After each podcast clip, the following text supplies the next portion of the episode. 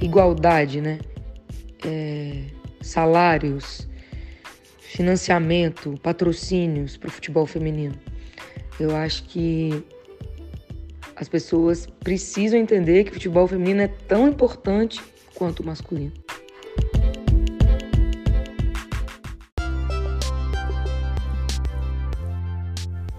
Olá, galera, muito boa tarde. Tá começando o primeiro podcast Mulheres na Área. Eu quero que vocês fiquem ligados com a gente nesses três episódios. Vão ser três episódios semanais para vocês estarem aqui ligadinhos com a gente. Vai ter pessoas incríveis sendo entrevistadas, contando um pouquinho de suas histórias, contando um pouquinho do seu reconhecimento, da sua valorização, dos preconceitos vividos nesse nesse meio esportivo feminino, então você não pode perder.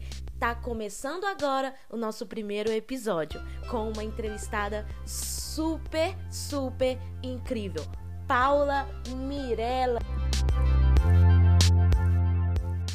Seja muito bem-vinda no Mulheres na Área. Paula, conta um pouquinho aí pra gente como que iniciou esse sonho de jogadora profissional, como que nasceu. Conta aí, compartilha com a gente um pouquinho da sua história, Paula. Boa tarde, Vitória. É um prazer enorme estar aqui com vocês no Mulheres na Área. Obrigada pelo convite, desde já. Então, é, a respeito de como nasceu o sonho de jogar bola, eu tenho um pai que foi jogador amador, quase profissional, e desde pequenininho eu acompanhava todos os jogos, né? Eu sempre estava com bola no pé, ah, assistindo aos jogos, indo para os campos.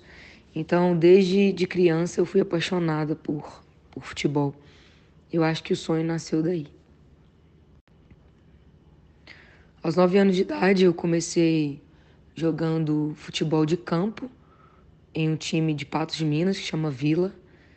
É, e depois eu comecei a jogar futsal na minha escola, quase tempo simultâneo, assim, com os meninos também, porque na época não tinha time feminino. E aí, depois de um ano no time masculino, eu e meu professor Epitácio decidimos convidar as meninas da escola, as meninas da região da escola, para formar um time de Patos de Minas, né? Que é a cidade onde eu fui criada. Ah, demorou pouco tempo, a gente já estava disputando os principais campeonatos da região e saímos vencedoras, né? Foi daí que eu ganhei o, o Campeonato Mineiro de Futsal, os Jogos Escolares. Então, a minha história de base foi com o time masculino no Vila, depois no Colégio Tiradentes com o Epitácio, e depois, lembrando que no Vila foi com o professor Luiz Alberto, saudoso Luiz Alberto, que abriu as portas para mim e logo depois, é, quando saí do Vila, fui para Clube Caiçaras com o Mauro, professor Mauro, e aí sim disputar campeonatos maiores, né? No campo, com o time masculino também. Paralelo ao masculino de campo, eu jogava o feminino de futsal. Então, resumidamente, a minha história é essa. Muito, muito legal, Paula. Bom que você decidiu continuar nesse caminho. E nesse percurso, nessa decisão, é, quando nasceu esse sonho aí para você, como foi o apoio assim dos seus familiares quando decidiu mesmo que seria iria nesse caminho, percorrer esse caminho de jogadora profissional? Então, em relação ao apoio de ser jogadora, minha família sempre me apoiou.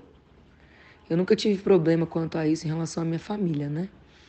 Minha mãe e meu pai sempre estavam comigo. Meu pai também, na época, ele foi patrocinador do time de futsal. Ele ajudou muito, com, até com dinheiro mesmo, para uniforme, viagens, né? Essas coisas assim. Então, sempre tive o apoio da minha família. Sempre, sempre, sempre. Muito, muito legal, Paula. Todo o apoio que recebemos da nossa família, assim, pesa profundamente, porque família é família e quando apoia naquilo que a gente quer, naquilo que sonhamos, é muito bom. E me conta mais. Você me contou que aos nove anos você começou, né, a desenvolver a sua carreira, a praticar a sua carreira. Com o seu pai te incentivando. Nesse meio tempo que você jogava ali é, junto com os meninos, você vivenciou preconceitos dentro e fora de campo? Podemos enfatizar mais dentro de campo? Sim, como toda menina, né, ainda mais jogando com o time masculino, eu sofri preconceitos. Mas eu era uma criança e eu não dava muita bola para isso, sabe? É, não importava muito, né? Na época a gente nem chamava de bullying, eu nem sabia que era preconceito. Mas aquelas coisas normais, né? De. Ah, só faz coisa que homem faz, jogar futebol é coisa para homem, papapá, essas coisas assim. Eu nunca liguei, sabe? De coração eu eu dava mais importância porque eu tinha que fazer em quadro, em campo. Mas com certeza já sofri sim preconceito, né? Acho que não tem nenhuma garota aqui que não passou por isso. Normal que eu digo de é, acontecer com a maioria das meninas, né? Porque não é normal, né? Você ser julgada ou crucificada porque gosta de um esporte que a sociedade ou sei lá quem denominou esporte para homem. Então, as coisas mudaram para melhores, mas eu acho que ainda tem muito que evoluir. E eu tenho fé que vai evoluir, porque eu vejo pequenas evoluções e eu acho que tudo tudo no futebol vem evoluindo, né? E aí eu já posso entrar em outro outro rumo da nossa conversa, que é a questão de igualdade, né? É, salários, financiamento, patrocínios para o futebol feminino. Eu acho que as pessoas precisam entender que o futebol feminino é tão importante quanto o masculino. E começar a investir no esporte feminino igual faz o masculino. Né? As grandes empresas patrocinarem, serem os, os principais, as principais marcas que estão patrocinando o feminino, né? E receber retorno por causa disso. Acho que a visibilidade na televisão brasileira também aumentou, isso já chama o, o, o empresário que vai investir dinheiro, né? Você vê uma final de Campeonato Brasileiro no, na Sport TV, isso já ajuda a marca tá ali, tá, tá ganhando ênfase, né? Então, eu acho bem legal isso assim de, de ter investimento por parte da empresa para ter retorno também, porque as pessoas sabem que precisam do retorno, né? Ninguém vai investir dinheiro para perder o dinheiro. E eu acho que o feminino já traz, pouquinho pouquinho, né, em grão em grão, já traz um tipo de retorno e vai aumentar ainda mais, com certeza. Isso é muito bom porque a gente sabe que a gente não pode parar os nossos sonhos por preconceitos e por opiniões e o que as pessoas dizem ao nosso respeito, né? E para continuar a nossa conversa, Paulo, a gente vai mais agora no reconhecimento. Me conta uma coisa é, em relação ao reconhecimento. Sabemos que muitos obstáculos foram quebrados, mas ainda é necessária a igualdade. A gente sabe disso e o mundo feminino em diferentes esportes, modalidades, anseia por isso, né? O que falta de essencial é, para as pessoas deixarem um preconceito de lado e para entenderem que o futebol feminino é tão importante quanto o futebol feminino. Em, na sua opinião, o que, que falta, o, o Paula? Ah, em relação ao reconhecimento da modalidade, eu acho que vários obstáculos foram quebrados. Vários mas ainda existe outros, muitos, infelizmente, sabe? É... Essa parte que eu falo do investidor, para mim, na minha opinião, é a principal. Nós precisamos de investidores, assim como no masculino, para que uma atleta receba um salário digno, para que uma atleta tenha condições e de utilizar os melhores equipamentos, que tenha um centro de treinamento, como tem o Corinthians, por exemplo. São poucos no Brasil. Então, na minha opinião, a principal parte ela é ainda financeira, sabe? As outras coisas, claro que tem o preconceito, mas isso a gente sabe lidar, a gente sabe driblar, né? Como bons jogadores que somos. Eu acho que o investidor, ele é mais necessário nesse momento, sabe? Para oferecer condições de uma base feminina, de, dos times terem, além do profissional, a categoria de base, para atleta poder começar desde pequenininha no time, receber, receber ajuda de custo, até o momento que ela pode assinar um contrato né, profissional. Então, eu peço assim, encarecidamente, que, que os empresários façam seus investimentos no futebol feminino como fazem no masculino. E assim teremos, teremos retorno, com toda certeza.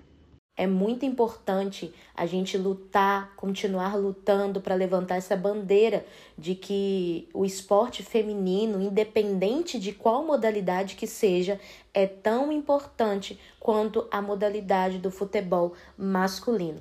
E uma coisa que você disse que eu peguei aqui na questão do preconceito, né? Não é novidade no mundo esportivo feminino em relação ao preconceito. Mas algo que eu achei muito legal é você falando que vocês conseguem driblar, vocês conseguem lidar com isso, que muitas pessoas também já desde criança, igual você conta a sua história, já vivencia isso, preconceito, ah lá, a menina que tá jogando com o menino, preconceitos mesmo, e a questão que precisa ser valorizada e é contribuindo com as suas palavras na parte de patrocínios, o futebol feminino precisa disso, sabe? Precisa dessa questão para técnica, para saúde, mas também precisa do patrocínio, precisa do reconhecimento, sabe? Se colocarmos na balança é, patrocínio masculino, patrocínio feminino, feminino, a balança do masculino vai lá no topo, porque os patrocínios que recebem, as mulheres recebem hoje, recebem reconhecimento em relação ao patrocínio, em relação a tudo que envolve para, sabe,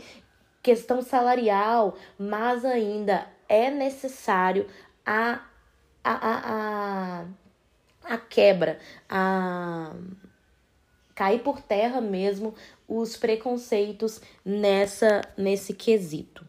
E para continuar a nossa conversa, eu quero falar com você, Paulo, que é o seguinte: as mulheres elas já lutaram muito, elas já vêm é, conquistando e querendo conquistar mais ainda o espaço.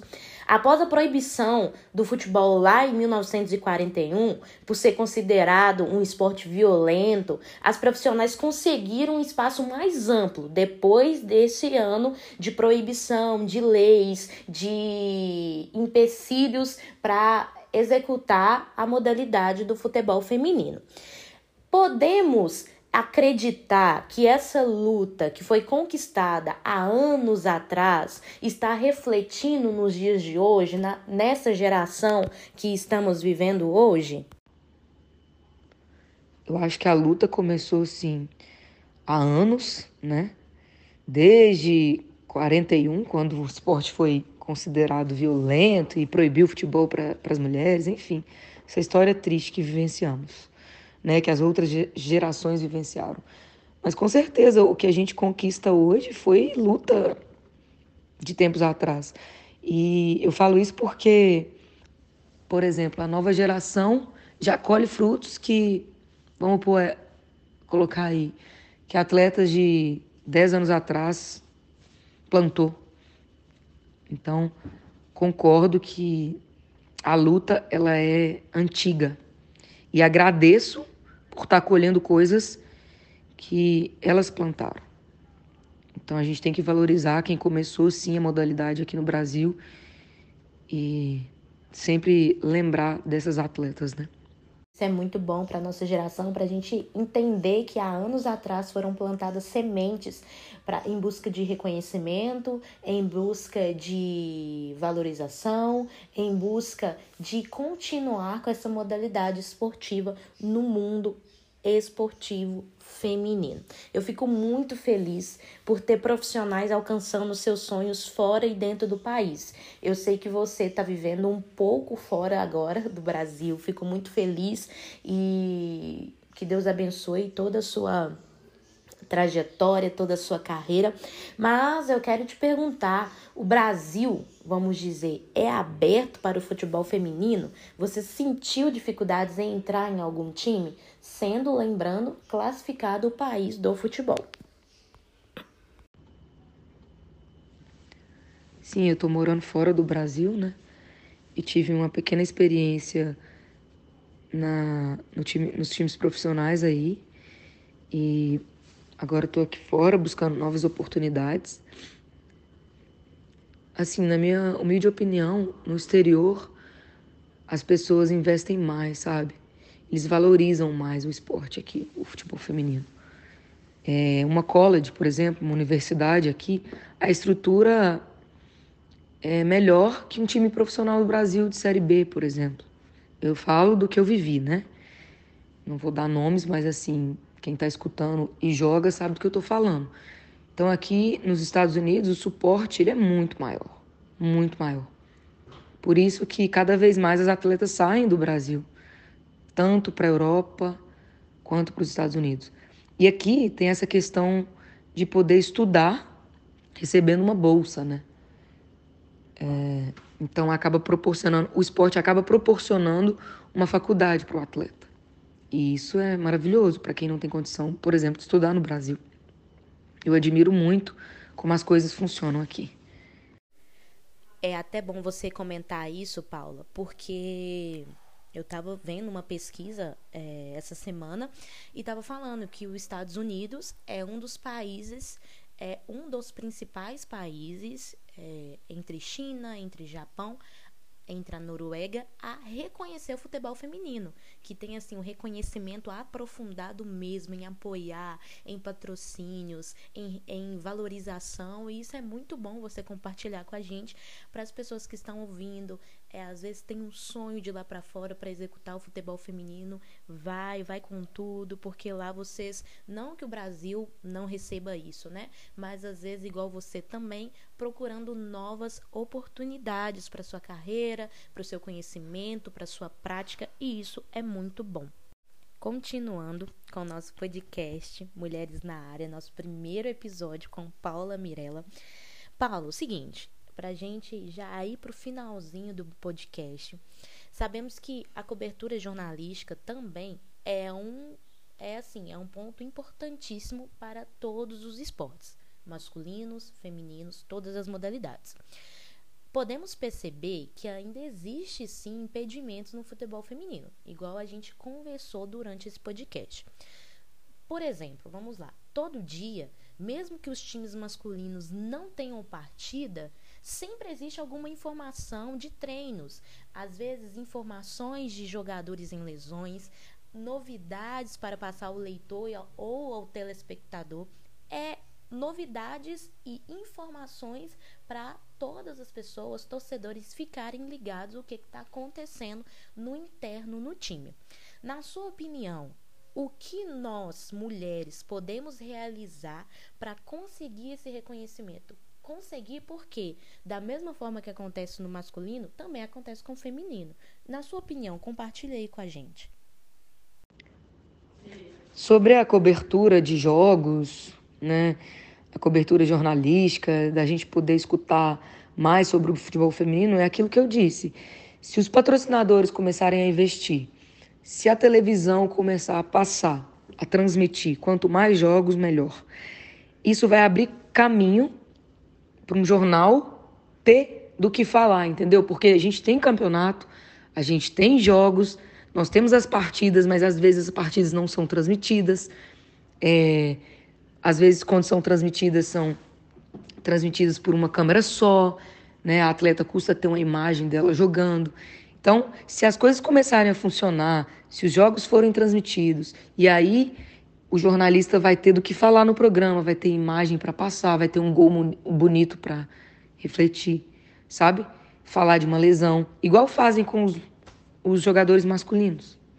É, tem que investir pesado no patrocínio, nas marcas, as marcas precisam entrar com força e a televisão tem que abrir mais espaço. E eu falo não de um esporte TV, que é uma TV fechada, eu falo de canal aberto mesmo, como faz a Band, né? Eu espero que o próximo ano, 2022, nós tenhamos mais jogos transmitidos, nós tenhamos mais decisões para assistir ao vivo e nós tenhamos mais espaço nos programas de esporte para que falem do feminino também. É isso mesmo. Paula deixou sua opinião, então vamos com tudo, como eu disse, levantar a bandeira para a gente continuar lutando para os jornais, para os comentaristas, para os âncoras, para todos envolvidos, para quem cobre um, um jogo, para ser o futebol feminino alcançar isso, sabe? A, aproximar do que o futebol masculino tem e até assim os dois crescerem junto, avançarem junto pelo reconhecimento, pela valorização. E para a gente finalizar, Paula, muito obrigada mais uma vez por participar, por atender o nosso convite. Eu ficou muito, muito feliz por esse podcast. Então, deixa uma palavra aí, Paula, pra gente, uma frase é, que você tem guardado no coração, que você tem, sabe, é, todos os dias vivenciado. Não, eu tenho aquela frase comigo e eu vou lutar por isso. Deixa aí para nós, para quem está ouvindo, mulheres que sonham ser jogadoras profissionais e com. Mais uma vez, obrigada pelo convite, né, de estar aqui com vocês no podcast. E para finalizar, eu sempre falo que não não é fácil, nunca foi, mas nada na vida é fácil. Então, assim, o que eu digo para as mais novas, né, para as meninas da, das próximas gerações que estão começando agora, ou até mesmo quem está no mesmo barco que eu e pensa em desistir, não desista, faça a sua parte, faça seu trabalho duro, que as oportunidades elas vão aparecer, mas você tem que ir atrás.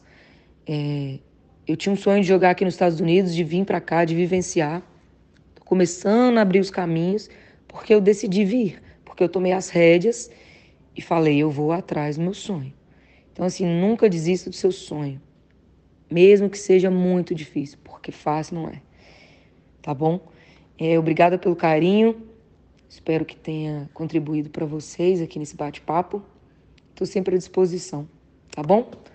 grande abraço, meninas. Fiquem com Deus e até a próxima. E com essa última palavra de Paula Mirella, finalizamos o nosso primeiro Mulheres na Área podcast. Então, você que ficou aqui com a gente, aguarde que já já Daqui a alguns dias já sai o nosso segundo episódio com uma entrevistada incrível também, como a Paula. E muito obrigado por sua participação, por você ter estado aqui com a gente até o final. E é isso, tchau para vocês, até o próximo episódio.